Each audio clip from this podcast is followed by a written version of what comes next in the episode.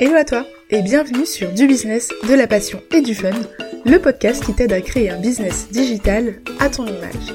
Je m'appelle Leïla, ancienne ingénieure, consultante e-business. J'ai décidé de tout plaquer pour vivre selon mes propres règles, comme je le veux, mais aussi d'où je le veux. Aujourd'hui, je suis coach business et personal branding pour Fruit de ta passion. Ma mission avec ce podcast, t'accompagner à construire une activité qui te ressemble pour te démarquer sur le web et vivre de ta passion selon tes conditions. On parlera essentiellement de stratégie web marketing, de personal branding, de mindset, mais aussi d'organisation et de productivité. Bref, je suis là pour t'aider à donner un coup de peps à ton business, toujours avec bienveillance. Je t'invite à télécharger ton passeport offert 30 jours pour faire décoller ton business et te démarquer sur le web. Disponible dans les notes de l'épisode. Tu es prête? Alors abonne-toi et prépare-toi au décollage avec l'épisode du jour.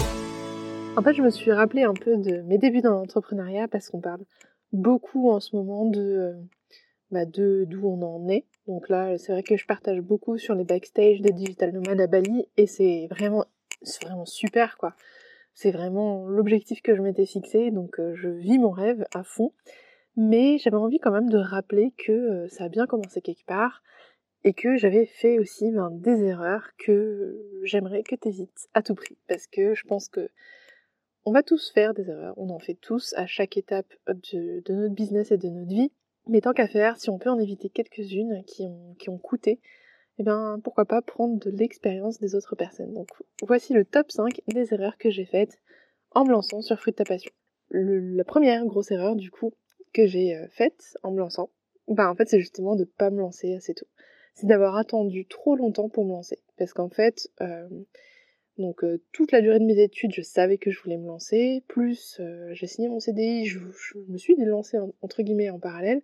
Et après j'ai attendu euh, deux ans et demi avant de lancer Fruit ta passion, avant de vraiment bah, pas avoir le choix parce qu'en fait j'ai fait un énorme burn-out, bore-out, crise existentielle, etc.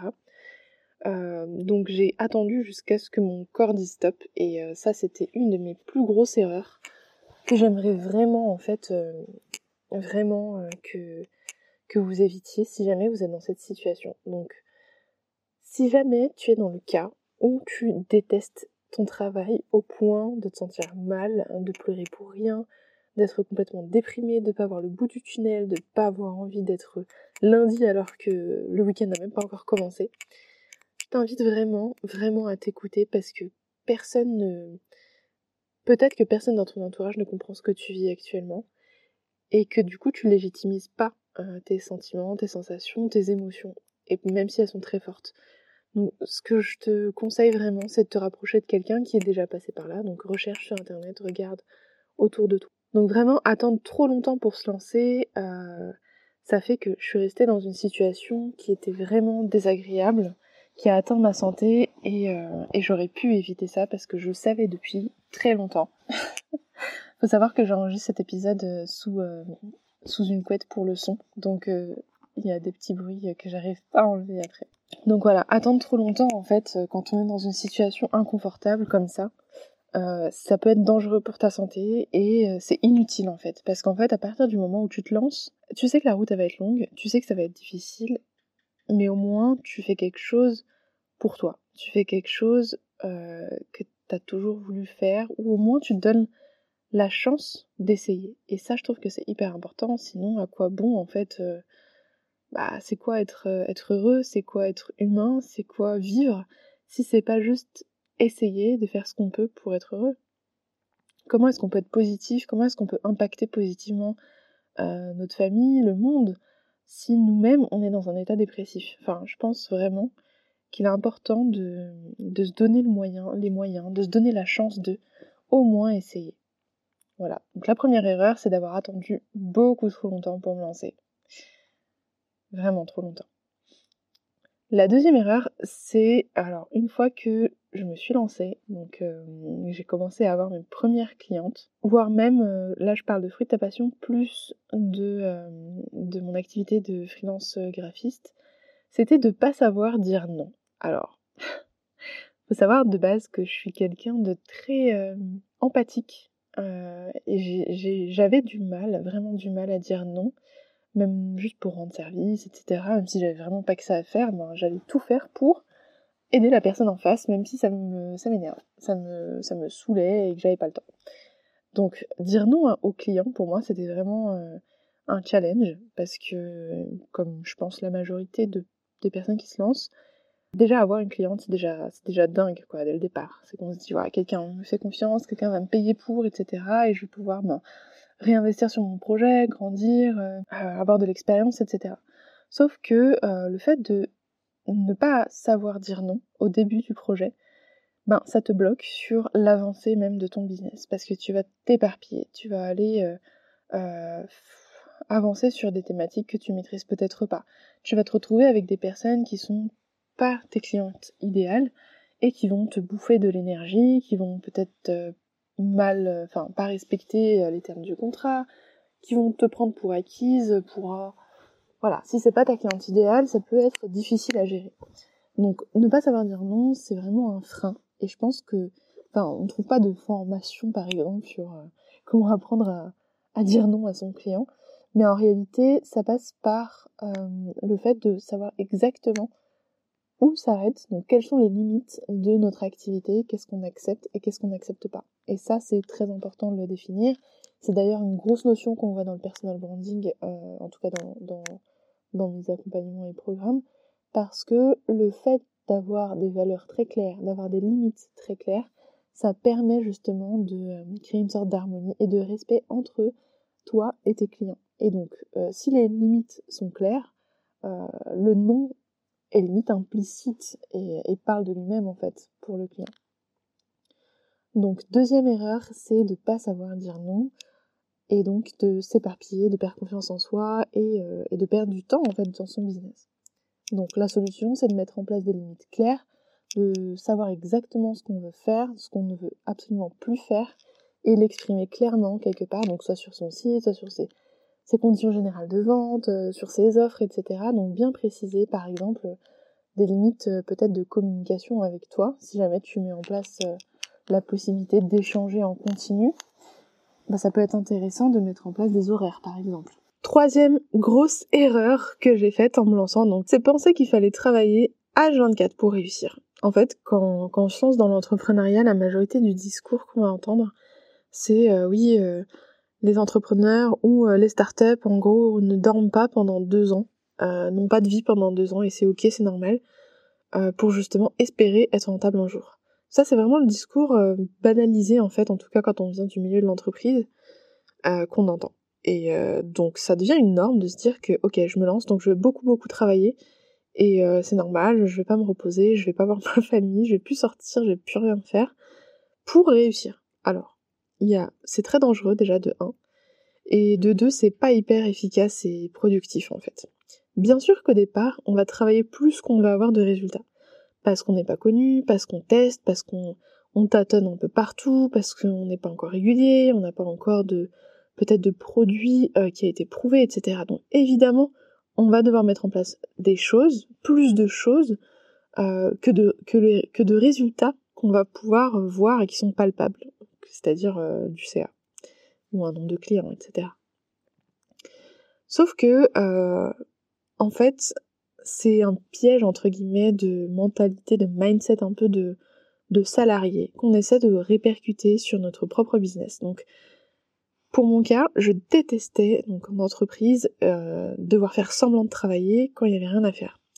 Donc euh, ça pour moi j'appelle faire du bullshit job parce que en gros, euh, a rien à faire, laisse-moi rentrer chez moi, profiter de ma vie un petit peu, quoi. Donc tant qu'à faire, autant, en profiter pleinement.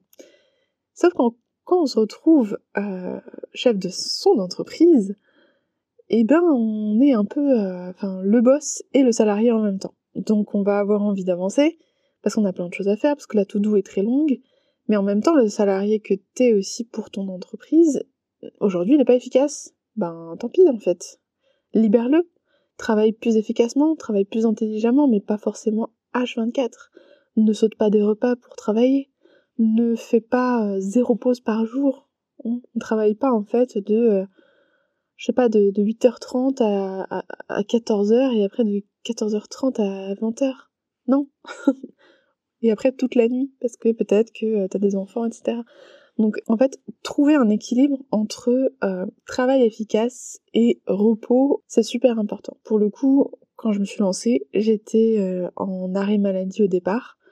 Et en fait, chaque seconde que, je passais euh, en arrêt maladie, pour moi, c'était une chance immense de pouvoir faire avancer mon business.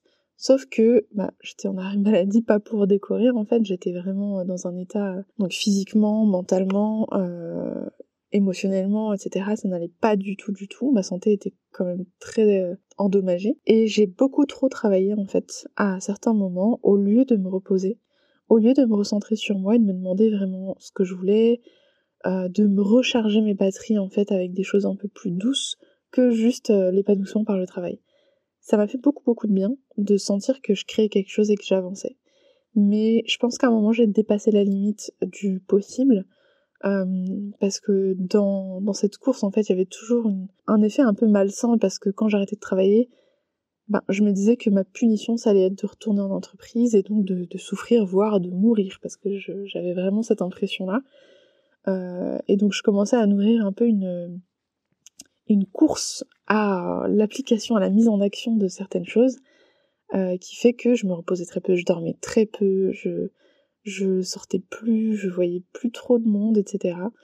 Euh, donc euh, c'est pas très très efficace sur le long terme. Ça c'est une des grosses erreurs que j'ai faites et que aujourd'hui je ne fais pas du tout parce que euh, je travaille maximum une bonne grosse demi-journée par jour, à part quand je suis en lancement je travaille un peu plus, sinon j'arrête tout et là à Bali c'est encore plus facile de déconnecter, hein, aller prendre un cours de surf, aller se balader, découvrir une nouvelle région.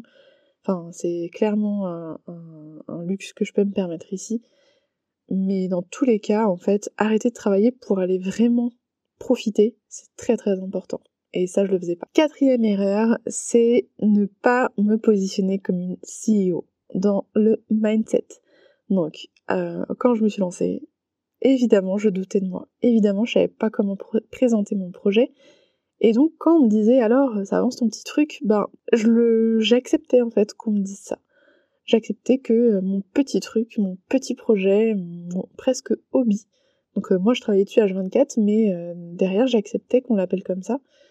Et du coup ça me réduisait à cet état de babypreneur qui, qui débute, c'est normal, c'est c'est galère, machin. Sauf qu'en fait une entreprise ça grandit pas comme ça. Ça grandit pas avec un, un mindset de babypreneur. Si tu veux rester micro-entrepreneur sous le seuil de TVA toute ta vie. Dans ce cas, tu peux y aller mollo, etc. Par contre, si tu as des objectifs un peu plus élevés, que tu as envie vraiment de, enfin, de, de t'éclater pour avoir suffisamment de clients pour justement être sereine, il faut tout de suite avoir une mentalité de CEO. De se dire, je suis pas juste en train d'essayer de lancer mon petit truc, je suis la chef de mon entreprise. Et en tant que chef d'entreprise, je me dois de mettre en place ben, des process, je me dois de mettre en place une organisation euh, fixe, stable, je me dois de gérer ma comptabilité comme une professionnelle. Et en fait, au tout départ, ben, j'avais pas assez confiance en mon projet et j'étais en arrêt maladie. Donc j'avais pas vraiment le droit non plus de lancer une entreprise, c'était très compliqué, mais c'était une erreur de ma part. Donc je pense que à ce moment-là, j'aurais dû en fait complètement me détacher de cet environnement toxique qu'était mon, mon entreprise, au lieu de d'avoir peur, de pas toucher les aides, etc. Parce qu'au final, dès que j'ai pu en fait voler de mes propres ailes, si je puis dire, dès que j'ai été libérée euh, et que j'ai obtenu cette rupture co, ben en fait j'ai jamais touché le chômage. J'ai eu un demi mois au départ et euh, c'est tout. Parce que une fois libérée, j'ai pu vraiment me détacher de cette euh, mentalité de babypreneur et euh, libérer mon potentiel de CEO. Et donc j'ai explosé mon CA euh, au bout d'un mois en fait à temps plein. Bien sûr, je m'étais lancée plusieurs mois en avant euh, en parallèle, etc. Mais dès que j'ai été libérée, tout de suite le CA a été débloqué parce que c'était ça mon activité principale. Je le prenais beaucoup plus au sérieux et à ce moment-là, en fait, ça a fait un shift dans ma tête, c'est que je me suis dit ok, maintenant je peux plus compter sur. Enfin, mon objectif n'a jamais été de compter sur le chômage, par exemple au contraire, c'était quelque chose que je voulais éviter parce que je tenais absolument à ce que euh, euh, je sois ni un frein pour euh, bah, pour mon mari, ni un frein en tant que femme de me dire j'ai plus de taf, je dépends du chômage. Enfin, c'est très dur pour quelqu'un qui a fait des études toute sa vie, qui est apprécié dans son travail en entreprise, qui est même demandé pour plusieurs missions, de se retrouver à dépendre d'aide. Et c'est pas du tout dans ma mentalité ni dans ma famille, mais c'était nécessaire d'avoir cette sécurité et donc j'ai laissé traîner de euh, séparation avec l'entreprise que j'aurais pu finalement absorber euh, en prenant du temps pour moi et en travaillant euh, comme je l'ai fait par la suite. Donc vraiment, essaye de te positionner comme une CEO sur ton business. Ton business est hyper important. Ton business, ça va être une entreprise qui va générer du CA, avec laquelle tu vas payer des taxes, avec laquelle tu vas pouvoir euh, investir sur toi et avec laquelle tu vas pouvoir ben, faire grandir, euh, euh, peut-être participer à l'économie en, embauchant des freelances. Enfin, c'est quelque chose de très puissant en fait. Le fait de créer une entreprise, tout le monde n'en est pas capable. Donc quand tu es dans cette démarche de j'ai envie de lancer mon business et que tu as envie au départ juste d'essayer de voir si tu peux t'épanouir de tes propres ailes, si je puis dire, ne pense pas que comme ça. Pense aussi au fait que c'est une réelle entreprise. C'est pas juste un petit projet pour euh, adoucir euh, tes, peines, etc. C'est vraiment un business sérieux, solide. À partir du moment où tu vas le prendre toi au sérieux, les personnes autour de toi vont aussi euh, prendre ton temps au sérieux, prendre ton travail au sérieux et tu vas pouvoir grandir et évoluer dans ton business. La cinquième erreur que j'ai eue, euh, que j'ai faite, pardon, en me lançant, et euh, c'est une erreur assez classique, c'est d'avoir eu peur euh, d'investir en moi. J'étais salariée, je gagnais plutôt bien ma vie, etc. Mais le fait de payer une somme dans quelque chose, dans une formation, dans un programme, dans un coaching, au départ pour, un résultat qui est bah, flou en fait, parce qu'on ne sait pas si ça va nous servir ou pas, ça me, ça me dérangeait beaucoup parce que je suis quelqu'un qui fait très attention à ses dépenses de base. Je viens d'un milieu très modeste et euh, mon salaire qui était quand même, euh, quand même confortable, hein, si je puis dire, euh, j'épargnais quasiment tout. Donc même si j'avais de côté, investir en moi, ça me faisait peur parce que justement, hein, c'est lié un peu au mindset de, du CEO et versus babypreneur. C'est que je me disais, bah, je vais essayer de faire moi-même. Donc je vais faire du DIY. Et en fait, j'ai perdu beaucoup de temps comme ça. Je pense que les premiers mois, euh, quand j'ai avancé, c'est parce que je testais beaucoup de choses, mais j'ai perdu beaucoup de temps euh, parce que j'aurais pu en fait simplement me former, investir en moi, investir, euh, donner à, des professionnels en fait l'espace pour m'aider à, à, me dégager du temps. Par exemple, j'avais mis, je crois, trois mois à faire mon site, mon site web, donc vraiment c'était mon gros projet du trimestre, alors que Enfin, c'est vraiment pas du tout le centre de, mon activité. C'est une plateforme très intéressante pour avoir ben, tous ces contenus, etc. Mais c'est pas du tout la priorité dans un business de créer son propre site web. Euh, même si je sais le faire, ben, j'ai beaucoup chipoté sur des détails, euh, j'ai changé d'avis d'hébergeur, de machin, et j'ai perdu énormément de temps. Alors que, euh, par la suite, du coup, j'ai fait refaire mon site par une pro, euh, ça s'est très bien passé, c'était très rapide et il est beaucoup plus agréable maintenant d'ailleurs. Donc investir sur soi c'est très important pour faire grandir son business. C'est très important aussi pour euh, être professionnel, c'est-à-dire que à partir du moment où tu vas upgrader dans tes compétences, dans tes connaissances, dans tes euh, contenus, dans ton service, etc. Tu vas pouvoir aussi plus aisément monter tes prix, tu vas pouvoir vendre plus facilement, tu vas pouvoir te prendre au sérieux plus facilement et euh, le reste va découler si je puis dire. Donc vraiment investir sur soi, c'est ce qu'il y a à faire de mieux dès le départ. Non, faut pas forcément attendre d'être rentable pour oser investir sur soi. Faut investir sur soi pour être rentable. Faut se faire accompagner pour euh, prendre des raccourcis. Pas en, c'est pas en essayant toutes les clés, toutes les stratégies qu'on trouve tout seul euh, qu'on va aller vite. Donc euh, si euh, t'as envie de te lancer, t'as envie que ça marche vite, t'as envie que ça marche bien, dès le départ avec les bonnes bases, bah c'est comme euh, c'est comme la conduite en fait. Si t'apprends à conduire toute seule ou avec tes, tes, ton oncle par exemple, ou tes parents, j'en sais rien, et que tu prends des mauvaises habitudes, ça va être très dur après de les désapprendre pour réapprendre correctement.